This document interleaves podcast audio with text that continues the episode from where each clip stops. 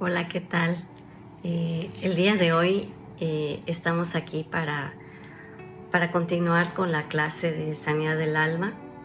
La, la lección de hoy se llama liberación de las heridas. Y quisiera que oremos antes de comenzar, si podemos, por favor. Padre, en el nombre de Jesús, te damos muchas, muchas gracias por la oportunidad de seguir aprendiendo, de seguir siendo iglesia, Señor, en medio de en medio de todo lo que, lo que está pasando alrededor. Padre, te pedimos que, que para esta clase nos des un espíritu de sabiduría y revelación en el conocimiento de ti, que ilumines los ojos de nuestro entendimiento, Señor, que podamos verte a ti como eres, que podamos entender lo que tú nos quieres decir a través de esta clase y esta palabra. Señor, vamos a hablar del perdón y, y te pedimos, Padre, que que, ese, ese corazón de amor que tú tuviste en la cruz al perdonarnos a nosotros, Señor, se transmita a lo que estamos hablando el día de hoy. Así que Padre, te pedimos que tu Espíritu Santo sea quien nos enseñe y que tú recibas toda la gloria por cualquier cosa buena, Señor, que salga de esta clase. Te pido que los dichos de mi boca y la meditación de mi corazón sean gratos delante de ti, roca mía y redentor mío. En el nombre de Jesús. Amén. Bueno, en esta clase vamos a hablar de lo que es la liberación de las heridas y, realmente eh, vamos a llegar a lo importante que es el perdón. En la introducción dice así, muchos cristianos son atormentados por el enemigo por su falta de perdón y le dan al enemigo una entrada para que él se mueva oprimiendo y atormentando. La amargura es causada por falta de perdón y si el cristiano camina sin perdonar, Satanás no lo respeta. Entonces, si vamos a, a Efesios 4:26, vamos a Efesios 4:26.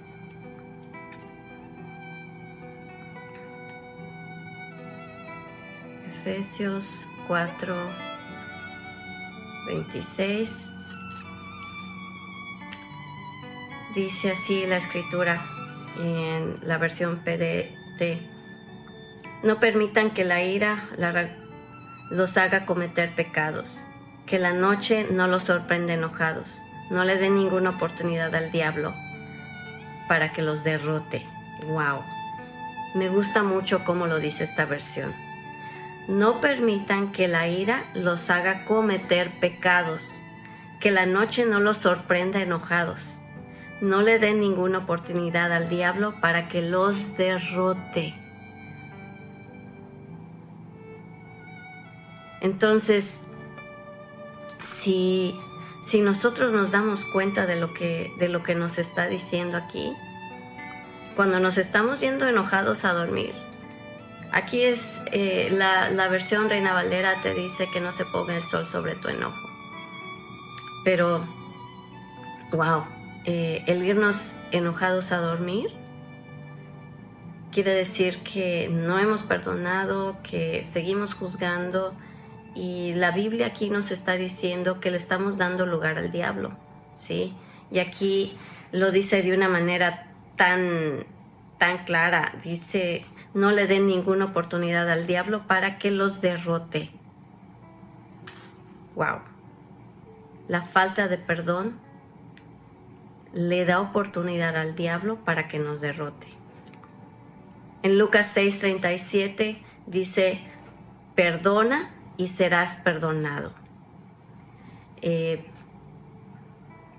y la, y la la oración que el Señor nos enseñó a orar el Padre nuestro, siempre nos está diciendo, cada vez que la oramos, decimos, perdónanos, así como nosotros perdonamos a nuestros deudores. ¿Qué quiere decir esto? Quiere decir que el Señor, para que Él nos perdone, nos está pidiendo a nosotros perdonar. El perdón tiene, los, tiene dos caminos, el que perdona, el que pide perdón y al que se le pide perdón debe perdonar. Y aunque nadie te pida perdón, también tienes que perdonar. ¿Cuál es la, la clave para la liberación de toda amargura? La clave para la liberación de la amargura es el perdón. Y yo quiero añadir a esto el arrepentimiento. ¿Por qué? Porque y, le, y tomen nota porque esto no está en, el libro que estamos llevando. Estamos llevando, para los que no saben eh, de qué se trata eh, el, libro que estamos, o sea, cómo se llama el libro que estamos llevando, el libro es el libro de Poseer la Tierra de Carol Thompson. Pero eh, yo por mi, mi entrenamiento de sanidad del alma, que no es solo de este libro, sino, sino que he sido entrenada en esto, eh, hablamos de muchas cosas más, además de lo que está en el libro. Y, eso a mí me ha, me ha ayudado a, entender aún más lo que, lo que dice este libro. Este libro es una, una joya. Pero en fin, la clave para la liberación de la amargura es el perdón y el arrepentimiento. ¿Por qué el arrepentimiento? Porque cuando tú, cuando tú eres lastimado por alguien, alguien de tu familia, alguien de, que tú confías, alguien que, está llegado a tu corazón, te traiciona, te rechaza, eh, tú comienzas a, a sentir algo dentro de ti y juzgas a la persona. Ahora, la Biblia dice que debemos que no debemos juzgar, porque el que juzga se convierte en aquello que juzga. ¿Sí? Y dice, no mires la vara en el ojo ajeno, antes mira eh, la tablota que tienes en tu, en tu propio ojo. Entonces, si, si tú, eh, como, como vimos en esta otra escritura, eh, te vas a dormir sin perdonar y estás juzgando, no solamente eh, tienes que perdonar al que te hirió, sino que también tienes que pedirle perdón a Dios por el juicio que hay en tu corazón. Y muchas veces a lo largo de la vida, cuando han pasado cosas que no hemos perdonado, pon tu, eh, tu papá, tu mamá, te hizo algo que te costó mucho trabajo perdonar. Como les decía en las clases anteriores, toda acción requiere una eh, causa, una reacción. Entonces, si la acción de tus padres, si la acción de tus padres es que te han lastimado, si la acción de, las personas que tú amas es, la, es que te ha lastimado, tu reacción a lo que ellos te hizo muchas veces causa que tú comiences a reaccionar a la vida y a otras personas en el presente por lo que ya te hicieron en el pasado. Tus reacciones en el presente indican muchas cosas de lo que has vivido en el pasado y una de ellas es la falta de perdón. La falta de perdón hace que, aunque haya pasado mucho tiempo, dentro de tu corazón tú reacciones a la vida y a otras personas por lo que alguien te hizo. ¿Por qué? Porque la situación se parece, la situación es semejante a lo que te sucedió o la persona simplemente a veces físicamente simplemente se parece a, a lo que a la persona que te lastimó. Por ejemplo, eh, había una persona en, una iglesia a la que yo asistí hace muchos años que vino conmigo porque, porque estaba totalmente en desacuerdo con los diezmos, con las ofrendas y, no le gustaba ofrendar, no le gustaba, no podía y no aceptaba la verdad de la Biblia acerca de, las, de los diezmos y de las ofrendas. Entonces, ¿qué sucedió en su vida? Que se estaba perdiendo una bendición ¿Y qué estaba haciendo? Estaba pecando porque no estaba diezmando y ofrendando. ¿sí? Estaba en desobediencia a Dios. Y Y cuando vino conmigo y estuvimos platicando de por qué, resulta que en su vida, a años y muchos años atrás, esta persona había sido víctima de, de un abuso económico por parte de personas de una iglesia. ¿Qué sucedió? Que esta persona se cerró completamente a, a lo que es la economía en el reino de Dios y a todas las enseñanzas de la economía dentro del reino de Dios. Y dejó de diezmar y en el presente estaba reaccionando por una traición que recibió en el pasado por personas que no tenían nada que ver ni con la iglesia con la que asistió en el presente, ni con la gente a su alrededor del presente, pero dentro de ella llevaba una falta de perdón hacia las personas que la traicionaron y por lo tanto en el presente esa, esa falta de perdón la estaba, le estaba haciendo pecar en contra de Dios, la estaba haciendo no crecer espiritualmente porque estaba estancada en ese lugar y no podía aceptar enseñanzas. Y y cuando, cuando, cuando su pastor comenzó a predicar acerca de, la, de, de otras enseñanzas después de que trató de enseñar acerca del diezmo y las ofrendas, ya no recibió nada de ese pastor. Y resulta que había estado de iglesia en iglesia porque cada vez que entraban al tema del diezmo y de las ofrendas, dejaba esa iglesia y empezaba a buscar errores en el pastor, empezaba a criticar al pastor en su corazón, aunque no lo hacía abiertamente, empezaba a juzgar a ese pastor, porque todo lo que comenzaba a ver a partir de ese tema se nublaba. Veía a la persona con los ojos de la traición del pasado.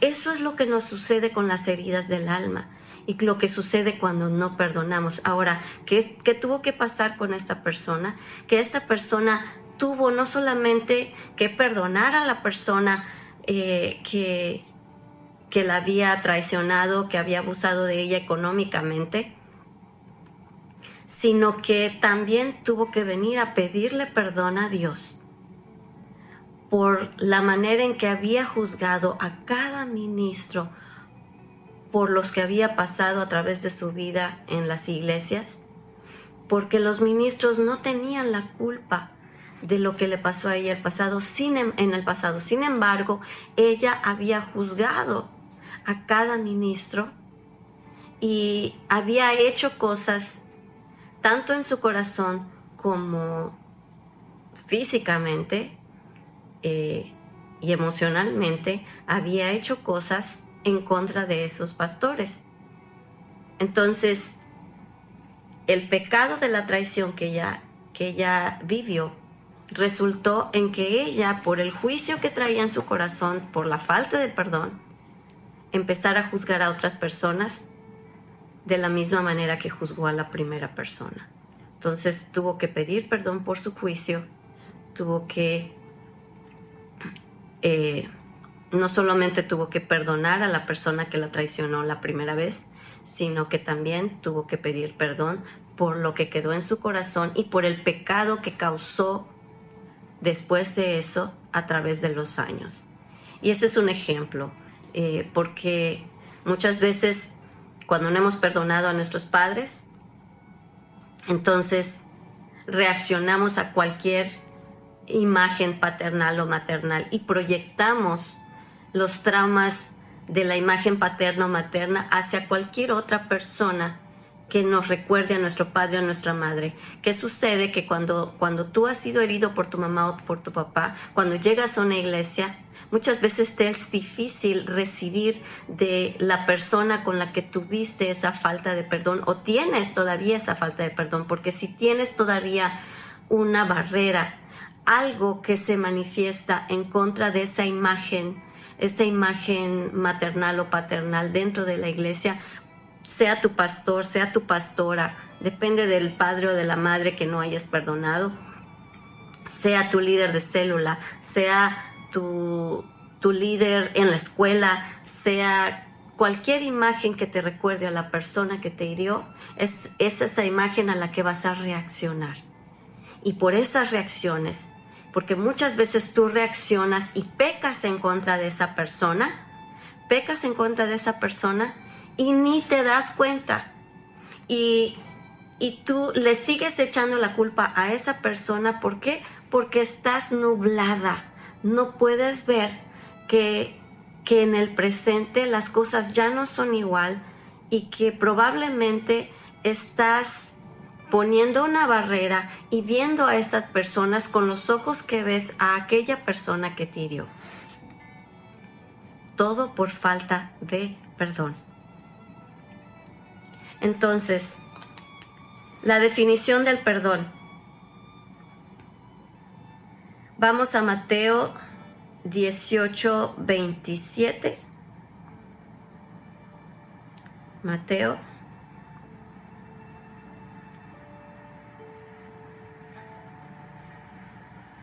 18, 27. Y aquí en esta escritura, eh, si vemos el, el contexto, podemos ver que Jesús estaba hablando de cuántas veces había que perdonar. ¿Cuántas veces? 70 veces 7.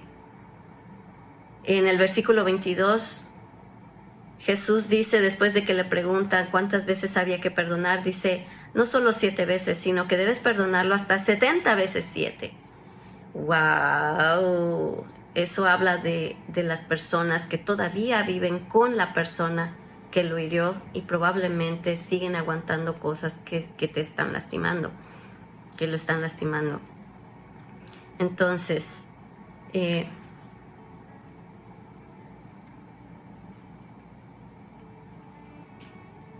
Y aquí estamos hablando de la parábola de el, amo que le perdonó la deuda a, su, a su siervo. En, en el versículo 26 dice, entonces el siervo se postró, se postró delante de él y le rogó, diciendo, por favor, tenga un poco de paciencia conmigo y yo le voy a pagar todo lo que le debo. Y entonces el rey tuvo compasión de él y le perdonó la deuda y lo dejó libre. Entonces, vamos a, parar aquí por ahorita, porque vamos a, seguir hablando de esto un poquito más adelante. Eh, en la definición de, perdón, vemos que para realmente perdonar, tenemos que hacer lo que hizo este, este amo. Este amo cuando perdonó, no le perdonó parte de la deuda, le perdonó toda la deuda, toda. No le debía ya absolutamente nada. Cuando salió este siervo de, de estar y de pedir clemencia por su deuda con su amo, este, este siervo tenía cero de deuda. Entonces en la definición del perdón lo podemos asimilar a eso. Cuando nosotros perdonamos y, y eso es algo que yo he practicado desde, desde hace mucho tiempo cuando he tenido que, cuando tengo que lidiar por, con el perdón. En mi, en mi oración yo siempre oro diciendo, Señor, perdono todo lo que esta persona me debe la deuda de la ofensa que esta persona tiene o tenía conmigo queda cancelada. No me debe nada. Esta persona no me debe nada. Y quiero decirles que he tenido pruebas con eso, porque, porque muchas veces la gente dice, no, pues es que, es que, lo siento, pastora, no puedo, no lo siento. No puedo perdonar. Y mi respuesta es, el perdón no es una opción, es un mandato. Si tú quieres ser perdonado, tienes que perdonar. No hay vuelta de hoja. Y en esta parábola lo vamos a ver. Porque cuando, cuando tú esperas a sentirlo, te pasas la vida sin perdonar y con una vida que tiene los frutos de la falta de perdón, que es odio, amargura, resentimiento y pecado. Porque todo eso, como vimos en la clase anterior, te lleva, degrada en el pecado. Pecas contra otras personas. Entonces, eh, cuando, cuando hablamos de perdonar toda la deuda, es cero. Esa persona ya no te debe nada. Ojo, el que tú perdones a la persona no quiere decir que confíes en ella. Eso no está escrito en este libro. El que tú perdones a una persona no quiere decir que inmediatamente tienes que confiar en ella. El que tú perdones a la persona quiere decir que tú eres libre de las cadenas que te ataban a la falta de perdón. El que tú perdones a la persona quiere decir que tú puedes seguir tu camino y ya esas esposas que te encadenaban a la otra persona se rompieron y eres libre de ellas.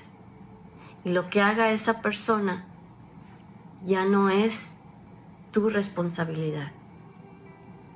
Y lo que tú hagas a partir de entonces, lo haces en la libertad que te da el, el haber perdonado.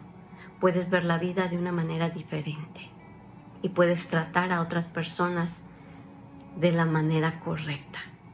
Entonces, cuando, cuando, tú, cuando tú perdonas, te liberas de la otra persona. El perdón no es necesariamente para el bien de la otra persona, es para tu propio bien. Ahora, mucha gente tiene el concepto erróneo de que cuando tú perdonas, inmediatamente tienes que dejar que la persona entre a tu vida porque si no, quiere decir que no lo has perdonado. Eso es, no es verdad. Ha venido, ha venido más de una mujer a mí que ha sido maltratada que ha recibido golpes físicos de su cónyuge.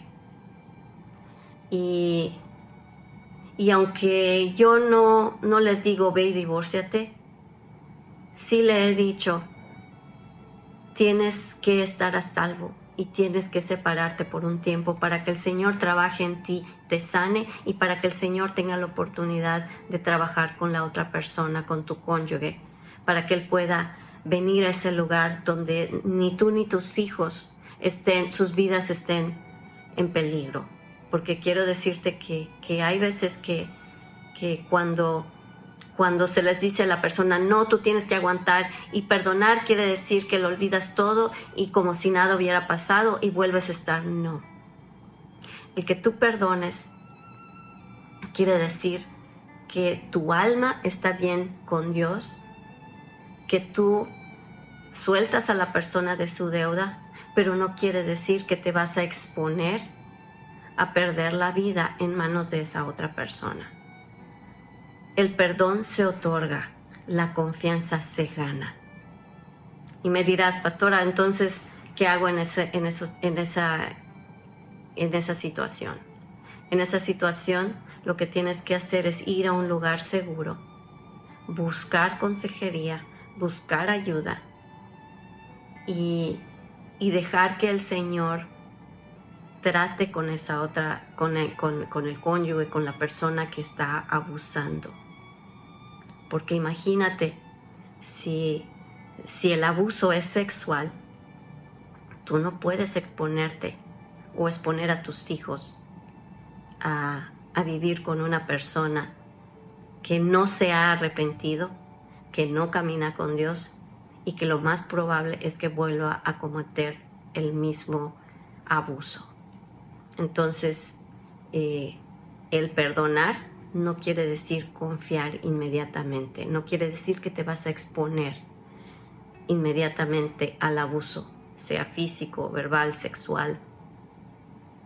Y la confianza se debe ganar. Un ramo de flores después de una golpiza que te dejó en el hospital, no va a cambiar el hecho de que la persona no ha sanado. Los traumas de su vida que lo hacen ser violento tienen que venir a la cruz y tiene esa persona que ser restaurada. Nada va a cambiar a la persona que no sea la salvación y en la transformación a través de Jesucristo. Entonces, si tú estás viviendo una situación así, hay esperanza. Primero tienes que perdonar y segundo tienes que estar en un lugar seguro donde tú tengas la oportunidad de sanar y donde la otra persona tenga oportunidad de recibir también ayuda. Porque déjame decirte que, que Dios no creó a las personas violentas. Como dijimos en la clase pasada, las heridas que te causan ser violento, ser, ser eh, soberbio o, o que tengas una mala autoestima o todo lo demás, lo que te hace ser así es lo que viviste a través de tu vida. Probablemente un marido, un marido violento tuvo un padre violento. Y ese padre violento también. Y es una maldición generacional. Muchas veces la, violencia eh, física y la violencia en general son maldiciones muchas veces generacionales, porque a ti te inculcaron cómo tratar a una mujer desde pequeño y los niños aprenden lo que ven, no lo que les dices. Y si, y si un padre sale afuera, y aún hasta pastores, hay pastores que salen afuera, afuera a predicar el amor de Dios y llegan a su casa a golpear a su esposa. Eh, se da, o sea, hay, en todos lados se cuecen habas. Y, y es verdad, sucede. ¿Por qué? Porque la persona no ha sanado, no ha perdonado. ¿Qué, qué tiene que suceder? Que la persona sea sanada y pase por ese tiempo de, de, transformación, de santificación, cuando ya tienen frutos duraderos, entonces podemos decir que, que puede comenzar a convivir y puede empezar a, a buscar una reconciliación.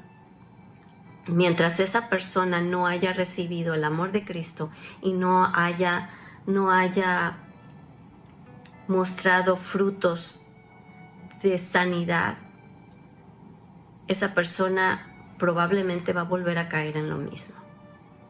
Es hasta que hayan frutos duraderos que realmente los que fueron sus víctimas pueden empezar a convivir y a que él comience a tratar de ganarse su confianza. Antes no. Entonces, todo eso no está en, aquí en el libro, pero estamos hablando del poder, de lo que significa el perdón. Entonces, lo que no es el perdón es confiar inmediatamente, ¿ok? Creo que eso ya quedó claro. Lo que sí es el perdón es poner en libertad o liberar a alguien de una cosa. Como les dije, lo liberas totalmente de la deuda. Y aquí nos pone el ejemplo. Y cuando, cuando en Lucas el Señor Jesús le dice a, esta mujer, eres libre de tu enfermedad. Ella le tocó el manto y fue libre de, de todo lo que había lo que había hecho durante, lo que había sufrido durante años. El perdonar es dejar ir, soltar a alguien como cuando se libera un preso. ¿Sí? Eres libre de un cautiverio cuando perdonas. Sueltas a la persona y tú te vuelves libre porque la herida te aprisiona, la herida se vuelve tu cárcel, la falta de perdón se vuelve esa cárcel que en la que tú te quedas encerrada y probablemente la otra persona sigue su vida, pero tú sigues ahí encerrado o encerrada. Tenemos que el perdón es lo que nos saca de ese lugar.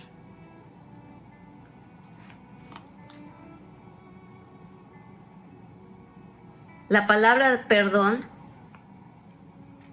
eh, es la palabra en el idioma original apiami que quiere decir que Él perdonó, que Él soltó algo, que lo dejó ir.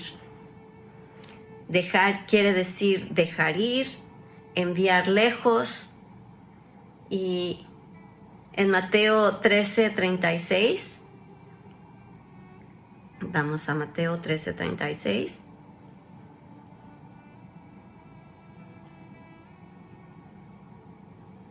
Mateo 13, 36.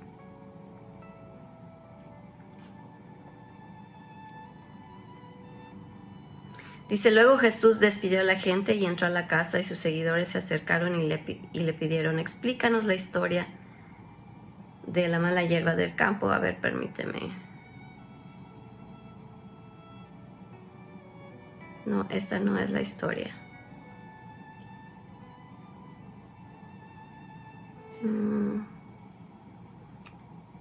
Esta es la semilla.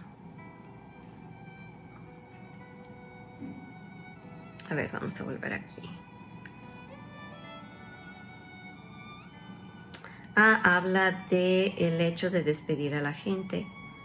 Eh,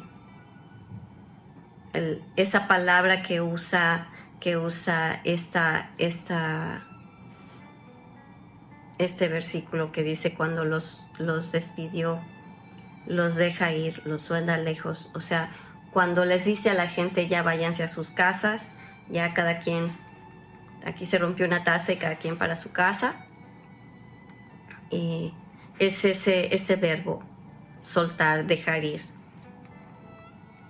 no, no se agarró de ellos y decir, ay, por favor, quédense conmigo un ratito más, sí, estén. Cuando no podemos soltar a alguien es como que no perdonamos. Cuando soltamos, dejamos ir, adiós, arrivederci, nos vemos, chao. Ese es el concepto. Eh, quiere decir también eh, cancelar, remitir, perdonar por ejemplo, eh, en la escritura que ya vimos, el, el amo le perdonó la deuda a su siervo. Punto 2. El perdón produce la liberación de las heridas del pasado. una persona que lleva consigo las heridas está atada al pasado. El individuo que, llega consigo, que lleva consigo las heridas, perdón, dice el punto número uno, no puede vivir en el presente. ¿Por qué? Porque se quedó en la etapa en la que fue herido. Si a ti te hirieron cuando tenías cinco años, parte de ti tiene cinco años todavía porque no has perdonado.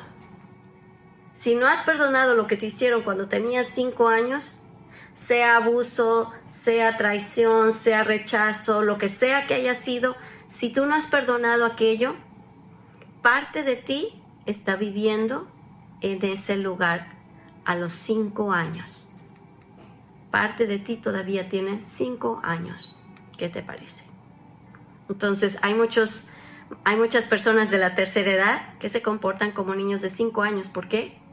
porque una parte de ellos se quedó ahí a los 5 años, o a los 10 o a los 15, donde sea que te haya pasado. Pero si no has perdonado, ahí dejaste de crecer. La amargura del pasado inunda las relaciones del presente.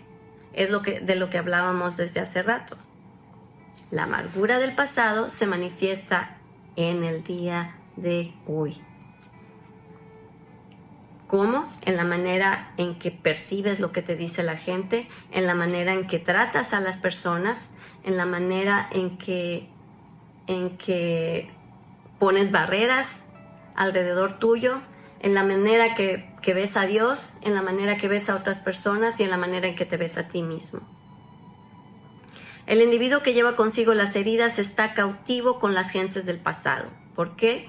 Porque ese niño de 5, esa, esa niña de 5 años, ese niño de 10 años, vive con las esposas puestas con la persona que lo hirió. Y como no lo ha perdonado, lo ha cargado junto a él durante toda su vida.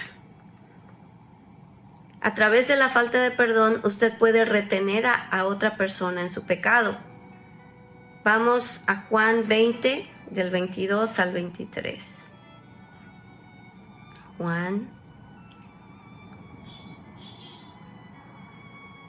20, del 22 al 23. El 23 dice, cualquier pecado que la, de la gente que ustedes perdonen, Dios también perdonará ese pecado. Y cualquier pecado que no perdonen, Dios tampoco perdonará ese pecado. Y no es que nosotros seamos Dios, sino que, sino que en el eslabón que hay contigo y la otra persona, eh, hay la manera en que el Señor me lo muestra es que en ese eslabón está un pecado cometido y una falta de perdón. Entonces, eh, tú te atas a la otra persona y, y en, en, ese eslabón tú estás tan unido a esa persona a través de la falta de perdón que, que Dios no tiene acceso al, a esa situación. Como quien dice, maniatamos a Dios cuando no perdonamos. Entonces, vamos a Mateo 18, del 15 a 18, y volvemos a esta, a esta parábola. Mateo 18.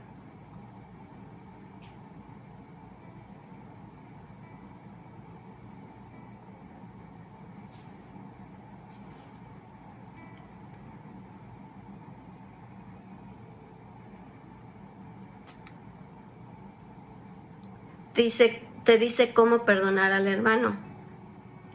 Dice, si tu hermano hace algo malo, ve y habla a solas con él. Explícale cuál fue el mal que hizo. Si te hace caso, has recuperado a tu hermano.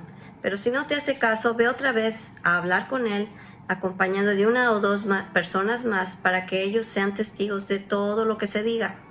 Si él no les hace caso, díselo a la iglesia. Y si no hace caso a la iglesia, entonces debes tratarlo como a uno que no cree en Dios o como a un cobrador de impuestos.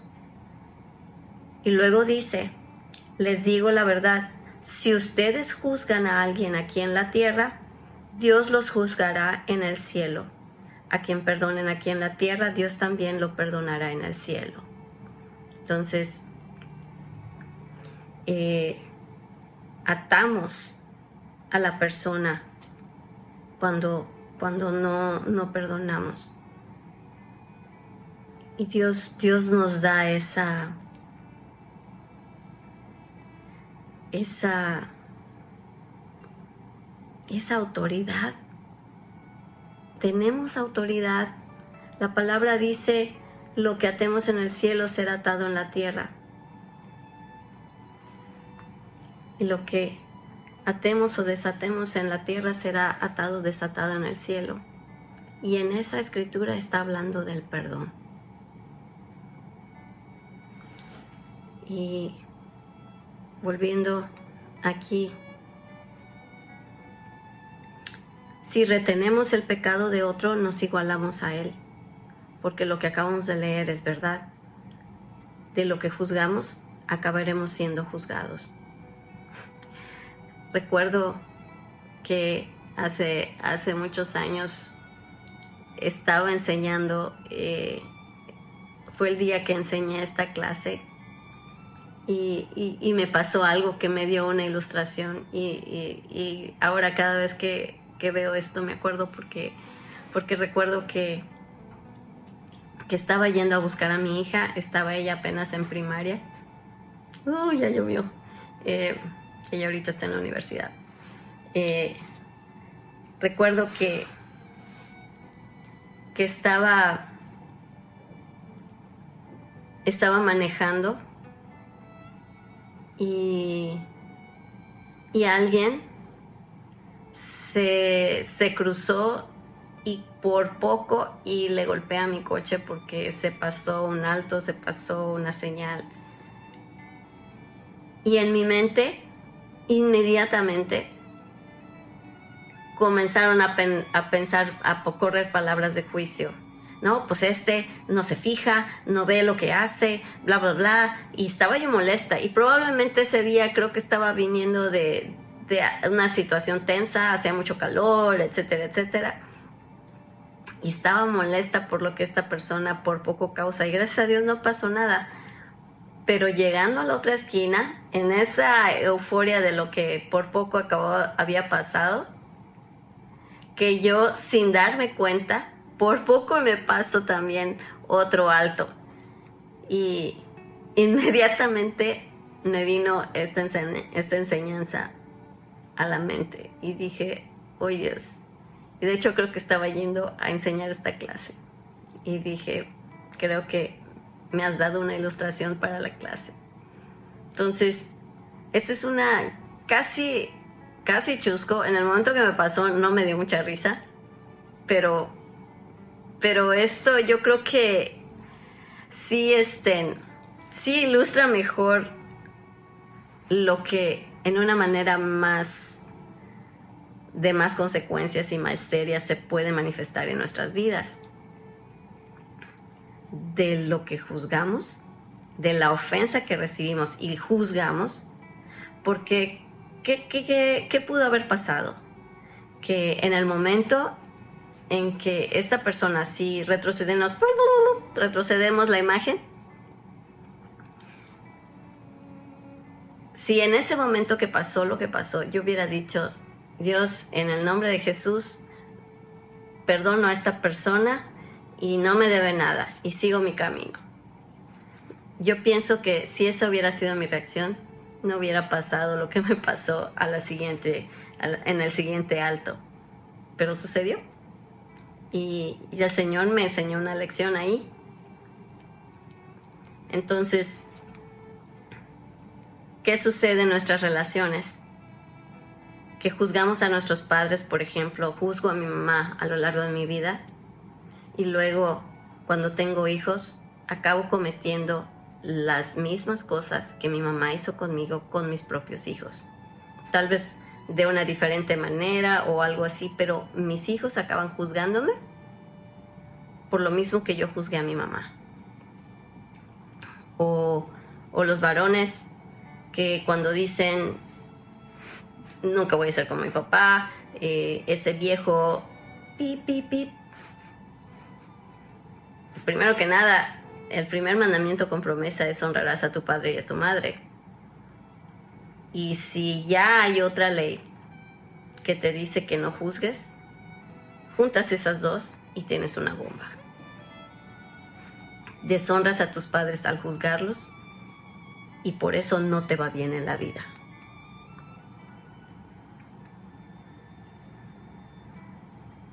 Entonces, perdona.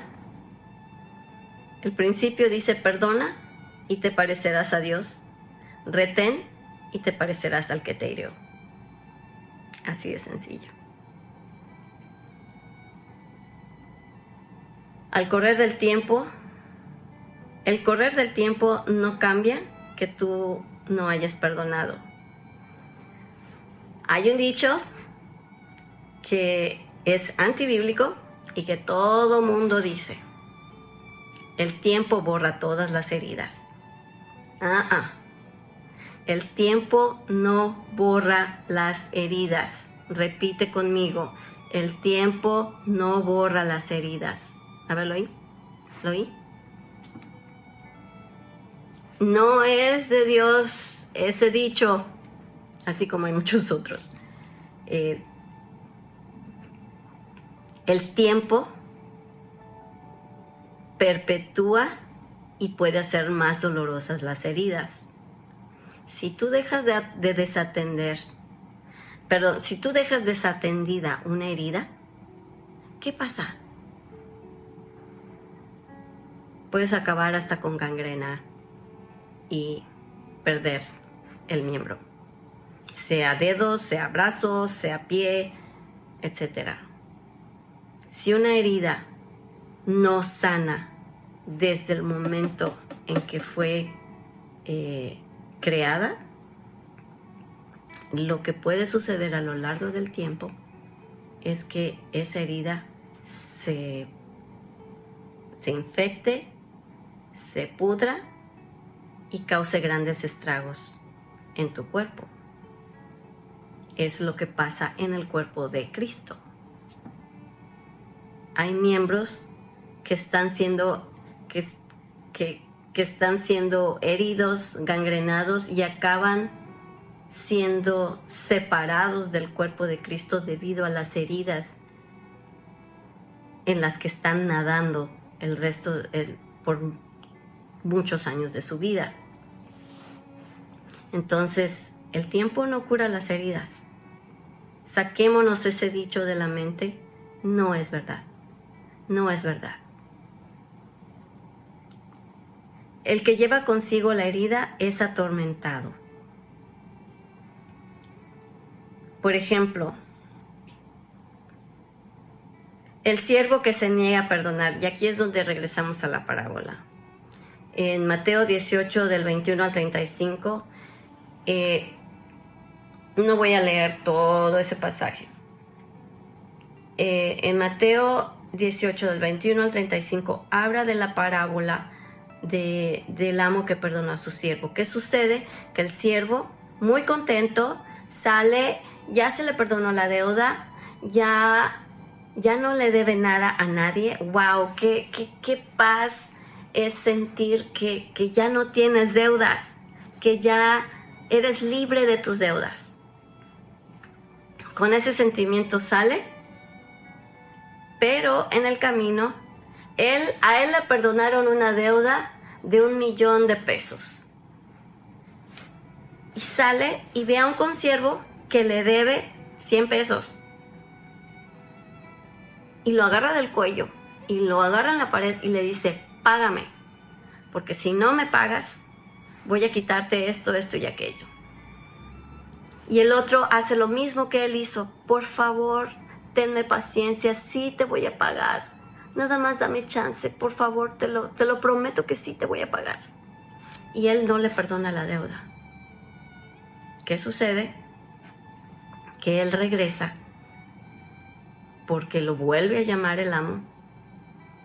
¿Por qué? Porque otras personas, y eso es lo que sucede a nuestro alrededor, las personas alrededor se dan cuenta de muchas cosas que nosotros pensamos que nadie ve. Las, las personas alrededor le reportaron al amo lo que había sucedido. Este siervo es vuelto a llamar a la presencia del amo y le dice que es un siervo malvado. Y como tú no le perdonaste la deuda a aquel que te debía menos, ahora tú me vas a pagar la deuda y tú, como no la puedes pagar, te vas a la cárcel. Y eso es, escuchen esto, en esta parábola, léanlo. Se va él con toda su familia. Eso es lo que muchas veces no nos damos cuenta, que nuestro pecado arrastra a nuestra familia a pagar las consecuencias de lo que hacemos. Qué tremendo. Y luego nos dicen que no creen en las maldiciones generacionales, pues eso es lo que sucede. Arrastramos a, nuestro, a nuestra familia a pagar las consecuencias de nuestros pecados. Y, y dice, es un siervo malvado, Y una pregunta que nos hacen aquí, ¿cómo debe ser nuestra actitud hacia otros a la luz de la misericordia de Dios? Debemos perdonar, porque Dios nos perdona a nosotros. Si queremos alcanzar misericordia, nosotros tenemos que mostrar misericordia a otros. Después del perdón viene la oración de liberación ¿Qué quiere decir esto? Que después de que nosotros perdonamos, entonces venimos al Señor y decimos, Señor, libéranos del mal. Pedimos perdón por lo que a nosotros concierne, por la manera en que también nosotros hemos ofendido a otros a través de la vida, por las heridas. Si desde, desde que teníamos 10 años hemos tenido el concepto de Dios y de otras personas y hemos herido a otros, hemos reaccionado. Hay personas que son violentas, han lastimado a su esposa, pero ¿por qué? Porque otro, otra persona, su padre, su tío, quien sea con el que haya crecido, eh, lo golpeaba y lo único que, que aprendió fue que la manera en que se mantiene el orden es a través de la violencia y qué hace lo perpetúa en su familia. Y, entonces esa, esa persona eh,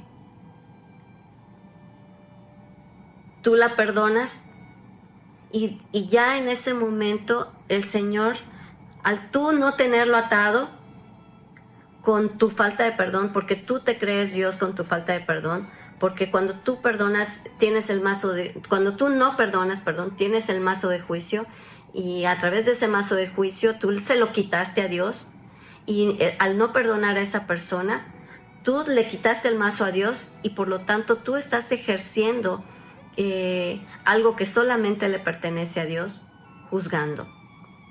Al tú soltar, Dios vuelve a agarrar su mazo de juicio y lo ejerce hacia la otra persona porque ya no estás tú en el camino con tu falta de perdón.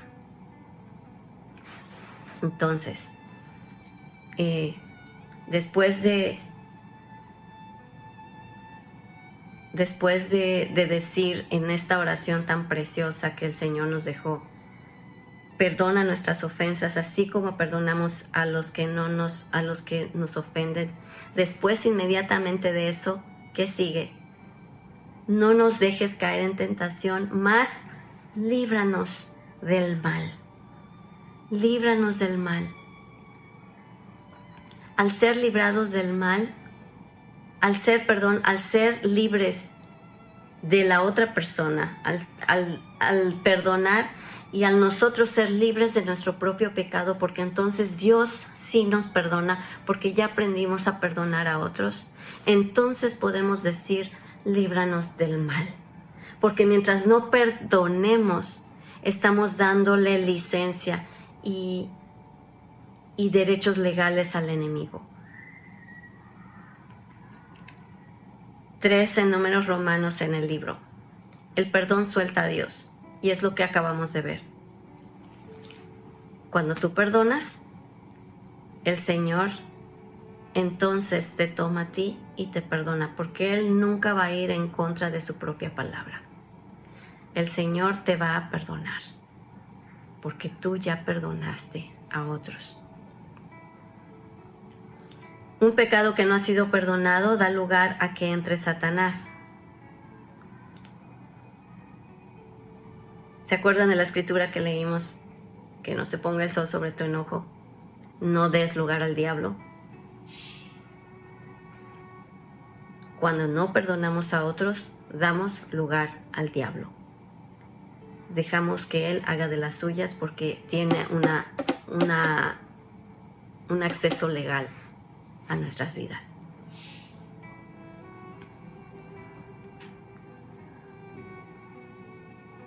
La redención es coexistente con el perdón. Al recibir el perdón de Jesús recibimos la redención de su sangre derramada en la cruz. Perdonamos y somos perdonados. Y al ser perdonados hacemos efectivo el sacrificio de Jesucristo en nuestras vidas. Entonces, por eso la redención es coexistente con el perdón. ¿Por qué? Porque todo el sacrificio que hizo en la cruz nuestro Señor Jesucristo, lo anulamos cuando tenemos falta de perdón y amargura. Por eso dice, dice la palabra, el que, el que dice que me ama y odia a su hermano es un mentiroso. Porque tú no puedes decir que vives una vida como cristiano cuando todavía estás lleno de amargura en el corazón y estás reaccionando. Y, amados hermanos, eso es lo que sucede en nuestras iglesias. Desafortunadamente, hay muchas personas dentro de las iglesias que, reaccionan de esta manera, reaccionan con amargura, reaccionan con, porque no han perdonado, eh, tienen soberbia, hacen chismes, juzgan a personas, hablan mal de personas, hablan mal del pastor, hablan mal de sus líderes.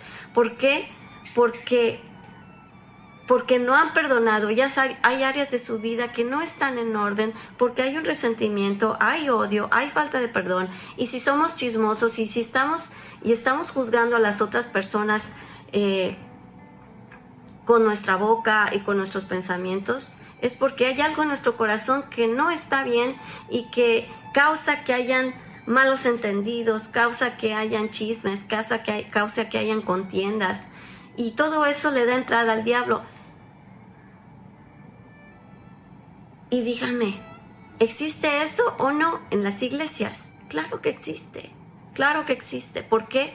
Porque Desafortunadamente, la enseñanza de la sanidad del alma no ha llegado a su profundidad en las iglesias de la manera en que debe de entrar. Todo cristiano, al comenzar su vida como cristiano, debe pasar por ese tiempo de sanidad del alma para ir ser, siendo libre de estas heridas y poder ir de gloria en gloria, poder ir creciendo, porque las heridas nos estancan. Por eso dice Hebreos 12:15, Mirad que ninguna raíz de amargura esté en sus vidas. Mirad que no dejen de alcanzar la gracia de Dios. Dejamos de alcanzar la gracia de Dios cuando tenemos raíces de amargura. Nos estorban y contaminan a otros. Entonces,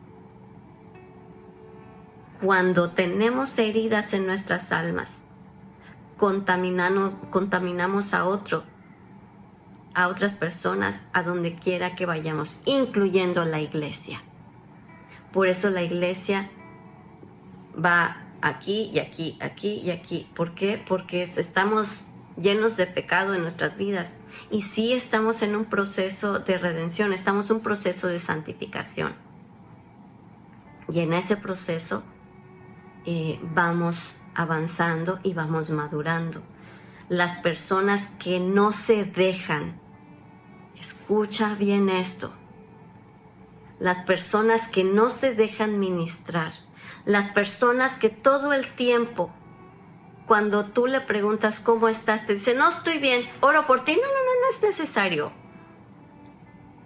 Las personas que están prestas para ministrar, pero no se dejan ministrar, tienen un problema. Porque consideran que lo saben todo y no tienen nada que aprender más. Y si ni siquiera de su pastor están dispuestos a recibir ministración, eso es una luz roja, muy roja, que debe estar pip, pip, pip, pip, pip. Porque si una persona dice que puede ayudar a otros, pero no, no se deja ayudar por las, ah, no por cualquiera, ¿eh? tiene que ser por personas maduras por personas que están en liderazgo sobre él y que, y que tienen la asignación de Dios sobre sus vidas para ayudarlo.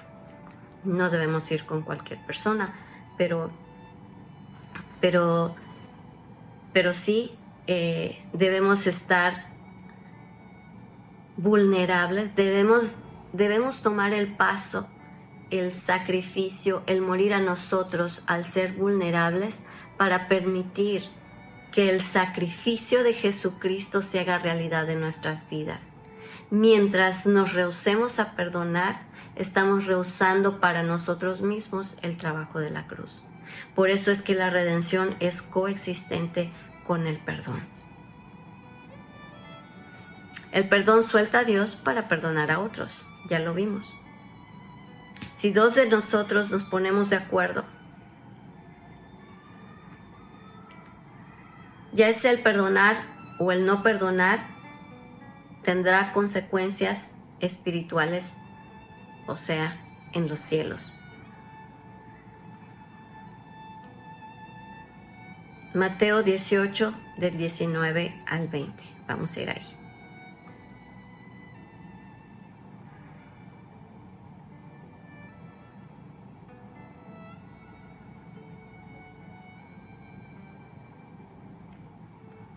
Dice, si dos de ustedes en la tierra se ponen de acuerdo en pedir algo, pueden orar por eso. Mi Padre que está en el cielo se lo dará, porque donde se reúnen dos o tres en mi nombre, yo allí estoy en medio de ellos. Y, fíjense que, que si vemos el contexto, en este contexto, en este contexto, eh, es el contexto de lo que hablamos anteriormente, de cómo va el proceso de perdonar a alguien o de, o de señalarle a alguien que necesita arrepentirse de algo. En el versículo 18, después de hablar de cómo es el proceso del, perdón y, y de cómo llega hasta el grado de de que se puede sacar a la persona de la iglesia. Dice, les digo la verdad, si ustedes juzgan a alguien aquí en la tierra, Dios lo juzgará en el cielo. A quien perdonen aquí en la tierra, Dios también lo perdonará en el cielo. En otras palabras, o sea que está interpretando lo anterior, si dos de ustedes en la tierra se ponen de acuerdo en pedir algo, pueden orar por eso. Mi Padre que está en el cielo se lo dará, porque donde se reúnen dos o tres en mi nombre, allí estoy con ellos. Entonces, cuando, cuando dos personas eh, se ponen de acuerdo, cuando a través del perdón hay una restauración, las cosas eh, las cosas que suceden a partir de entonces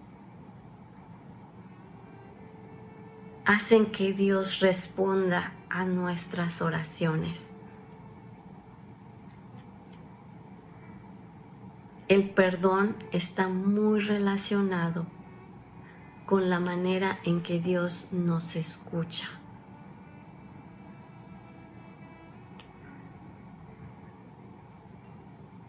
Las relaciones, cuando hay una falta de perdón o un perdón, se da entre dos personas. Y si,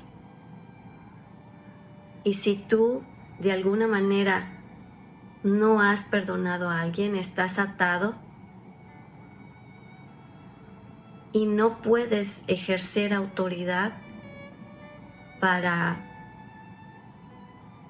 para decretar, para cambiar la atmósfera donde estás.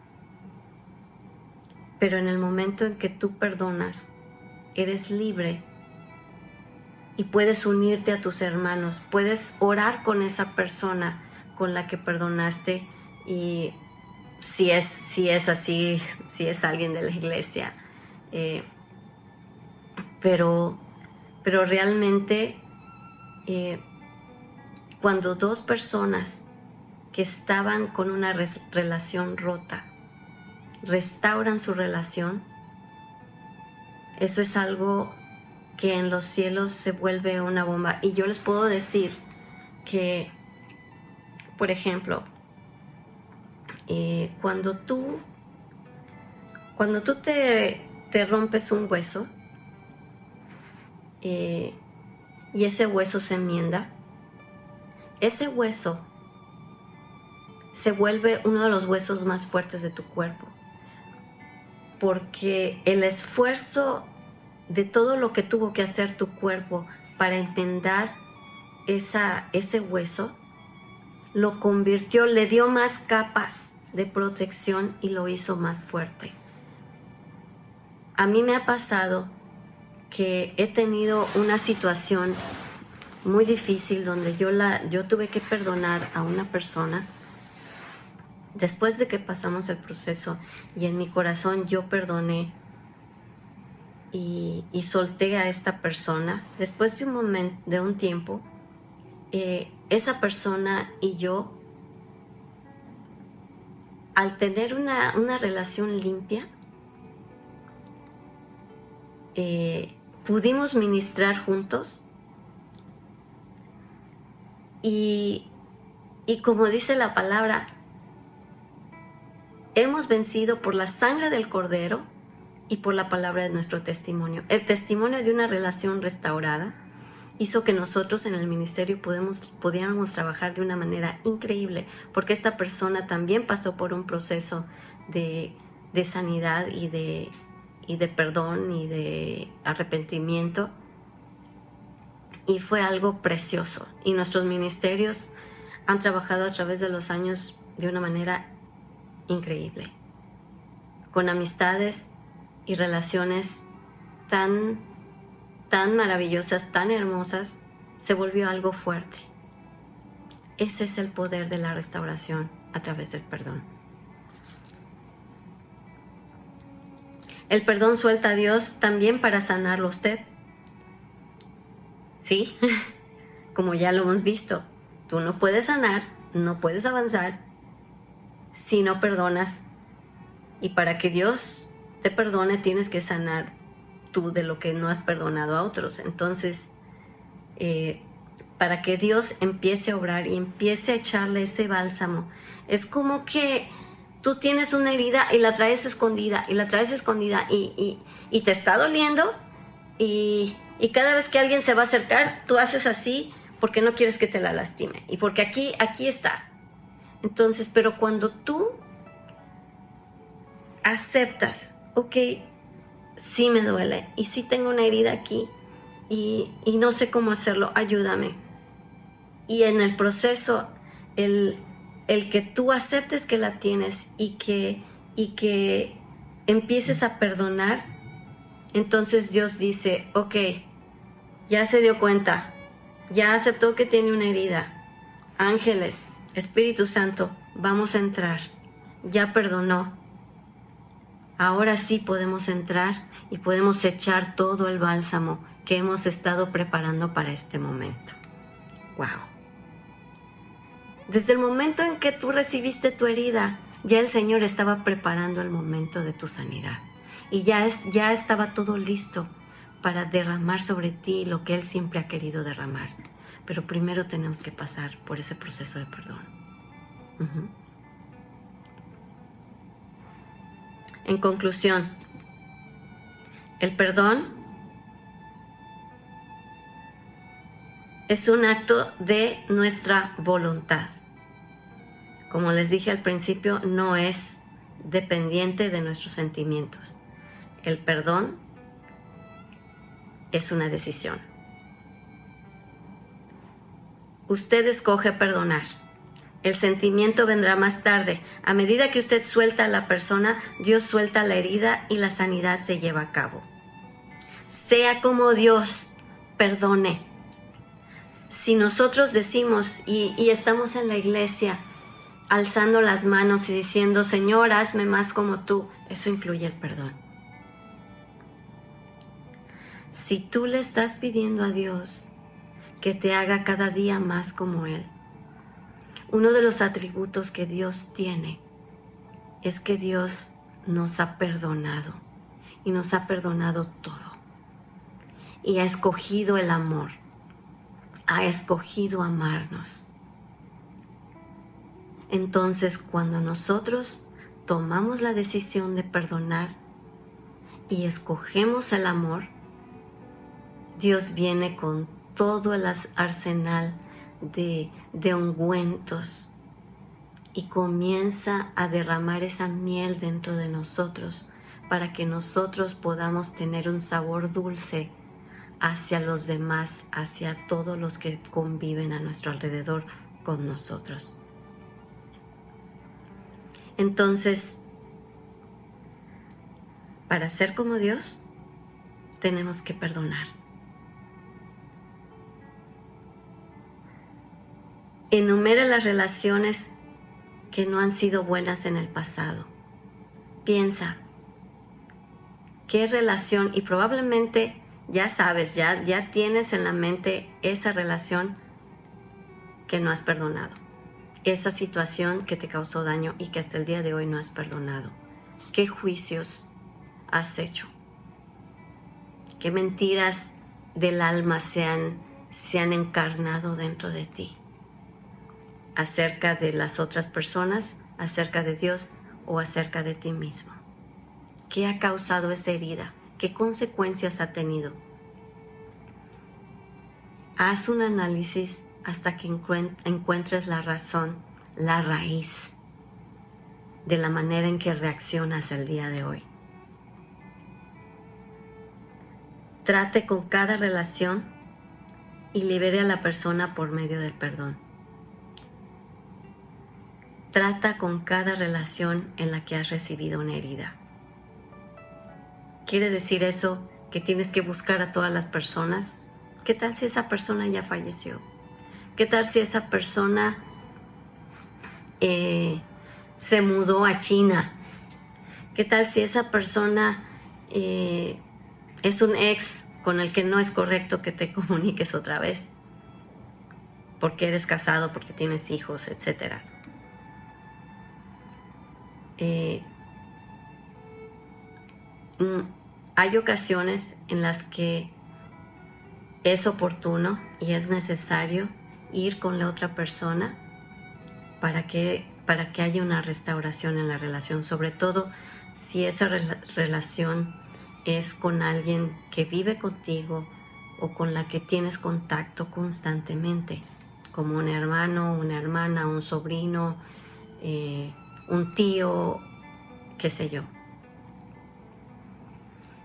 Van a haber personas con las que Dios te va a decir no, aunque esa persona esté cerca. ¿Por qué? Porque probablemente esa persona no esté lista ni dispuesta a perdonar ni a restaurar nada. Entonces la restauración la recibes tú y la restauración es posible en ti aunque no vayas con la otra persona. ¿Qué es lo que tienes que hacer? Ir al Señor y delante del Señor decretar el perdón, declarar el perdón y de declarar que esa persona no te debe nada, que su deuda está cancelada y que tú escoges el amor. Aunque esa persona no esté lista, aunque esta persona te siga maldiciendo, tú escoge el amor porque eso fue lo que escogió Jesús en la cruz. Lo siguieron maldiciendo y aún así él perdonó, aún así Él escogió amarlos y aún así murió por aquellos que lo estaban vituperando. Entonces, el perdón no depende de que la otra persona se arrepienta, ni que tú sientas perdonarlo, ni que, ni que esa persona esté viva o esté lista para... El perdón depende de tu corazón, de la disposición que tú tengas delante de Dios para hacer lo que debes de hacer. Y, y si aquí dice, usted necesita pedirle perdón a la persona por haber tenido una actitud de falta de perdón. Claro, cuando se puede, como mencioné anteriormente. Cuando es posible, es cada persona a la que tú has lastimado, es algo por lo que tú tienes que pedirle perdón a Dios y tal vez a aquella persona. Porque si tú has reaccionado, por ejemplo, a tu cónyuge en base a lo que viviste con tu padre, has pecado probablemente en contra de tu cónyuge, de tu esposo, de tu esposa, en reacción a lo que viviste al crecer.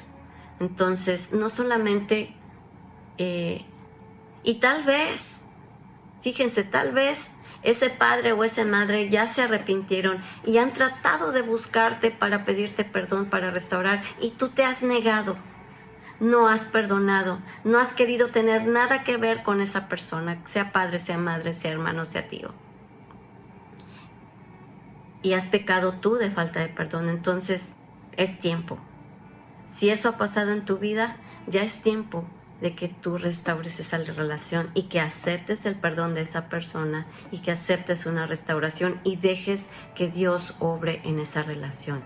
Ahora, si tú has reaccionado a tu cónyuge por, por las heridas de tu pasado que no tienen que ver con él o con ella, entonces también tienes que pedirle perdón a esa persona, a tu cónyuge o a las personas a las que tú sabes que has lastimado, porque cuando nosotros sanamos, empezamos a sanar de esto, se nos abre, se, se quita el velo y te das cuenta de cuántas personas has lastimado debido a la herida a la que has estado reaccionando. Entonces, piensa, ¿cómo has reaccionado? ¿A quién has reaccionado? ¿Qué tienes que hacer?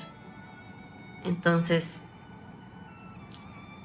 Después de esto, le quitamos terreno al enemigo, le, quitamos terreno, porque si le, si le hemos dado lugar al diablo por tantos años, al hacer todo esto, nosotros le quitamos el lugar que, que él tenía y podemos nombrarlo y decirle, te vas de mi vida. El resentimiento, lo que hayas hecho en contra o lo que has visto que es un patrón, probablemente eh, el enemigo al ver tu falta de perdón, al ver que, que tienes resentimiento, que tienes juicio, se ha encargado de que las mismas cosas que las que tú juzgas se repitan y te ha alimentado la mente con mentiras. Recházalo. Rechaza a todos los espíritus a los que se les dio lugar, a los que se les dio entrada a través de tu pecado al no perdonar, al tu, al tu pecar en contra de, de otras personas, al no perdonar al reaccionar con amargura. Entonces, recuerda siempre esto. Nosotros perdonamos, perdón, nosotros, comenzamos de nuevo. Nosotros le vamos a rendir cuentas a Dios un día de lo que nosotros fuimos responsables de hacer. La persona que te hirió es responsable de sus propios actos delante de Dios. Lo que a Dios le, va a importar el día que tú te presentes delante de Él es qué hiciste tú al respecto. No te va a preguntar qué te hicieron. A ti te va a preguntar qué hiciste. ¿Perdonaste? ¿Amaste? ¿Soltaste? Escogiste la paz. De eso es lo que le vamos a dar cuentas a Dios. ¿Qué estamos haciendo al respecto? Cuando nosotros perdonamos, soltamos a la persona y esa persona le va a rendir cuentas a Dios de lo que hizo. Se arrepienta o no se arrepienta. Es punto y aparte. Cuando tú te presentes ante, el, ante ese trono de Dios, ese, ese lugar eterno al que todos vamos a llegar, Dios no te va a preguntar qué te hicieron los demás, sino te va a preguntar cómo reaccionaste tú a lo que te hicieron. ¿Reaccionaste con amargura o reaccionaste con amor?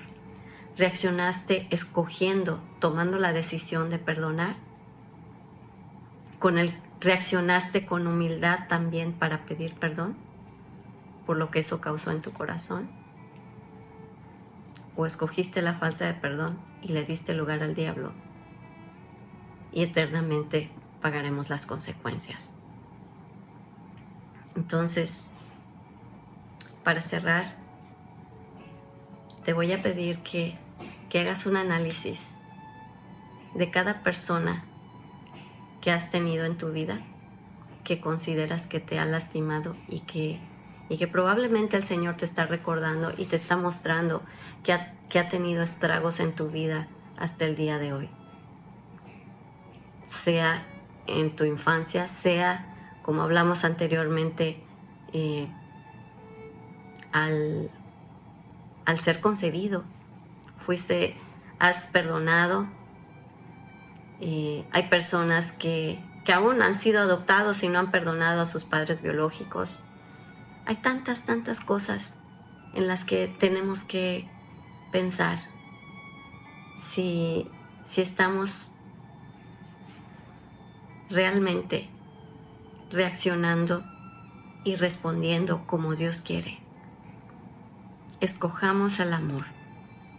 Escojamos el amor de Dios y el amor manifestado en su palabra, el amor manifestado a través del sacrificio de Jesucristo, que lo hizo todo y lo dio todo perdonándonos a nosotros. No seamos como el siervo malo, que no le perdonó la deuda y por lo tanto él acabó en la cárcel, junto con todo, toda su familia. Vamos a orar. Señor Jesús, te damos tantas gracias por lo que nos has enseñado el día de hoy, porque tú eres Dios, tú eres el alfa, el omega, el principio y el fin, y delante de tus ojos no hay absolutamente nada oculto. Y por lo tanto, tú puedes ver nuestras vidas en total transparencia, aunque nosotros queramos esconder las cosas. A ti no te podemos engañar y por lo tanto, Señor, te pedimos, sana nuestros corazones, muéstranos a quién tenemos que perdonar. Y perdónanos, Señor, por los juicios, por la amargura que ha habido en nuestros corazones, Padre. Perdónanos por la manera en que hemos tratado a otros en el presente que inocentemente han pagado los platos rotos de lo que otros han hecho en el pasado en nuestra vida. Te pido que, que nos des, Señor, ese espíritu de sabiduría y de revelación. Revélanos lo que tú ves en nosotros. Y en el nombre de Jesús sean echados fuera todos esos espíritus que nos impiden crecer debido a nuestras propias decisiones. Muéstranos, Señor, muéstranos cómo llegar a ese lugar de crecimiento. Y sácanos de esta edad en la que nos hemos atorado a lo largo de nuestra vida. Te lo pedimos en el nombre de Jesús. Y te damos a ti toda la gloria, toda la honra y todo el honor por lo que has hecho en nosotros y continuarás haciendo a lo largo de toda nuestra vida en el nombre de Jesús. Amén. Pues muchas gracias. Dios les bendiga y, y nos vemos en la siguiente clase. Un abrazo.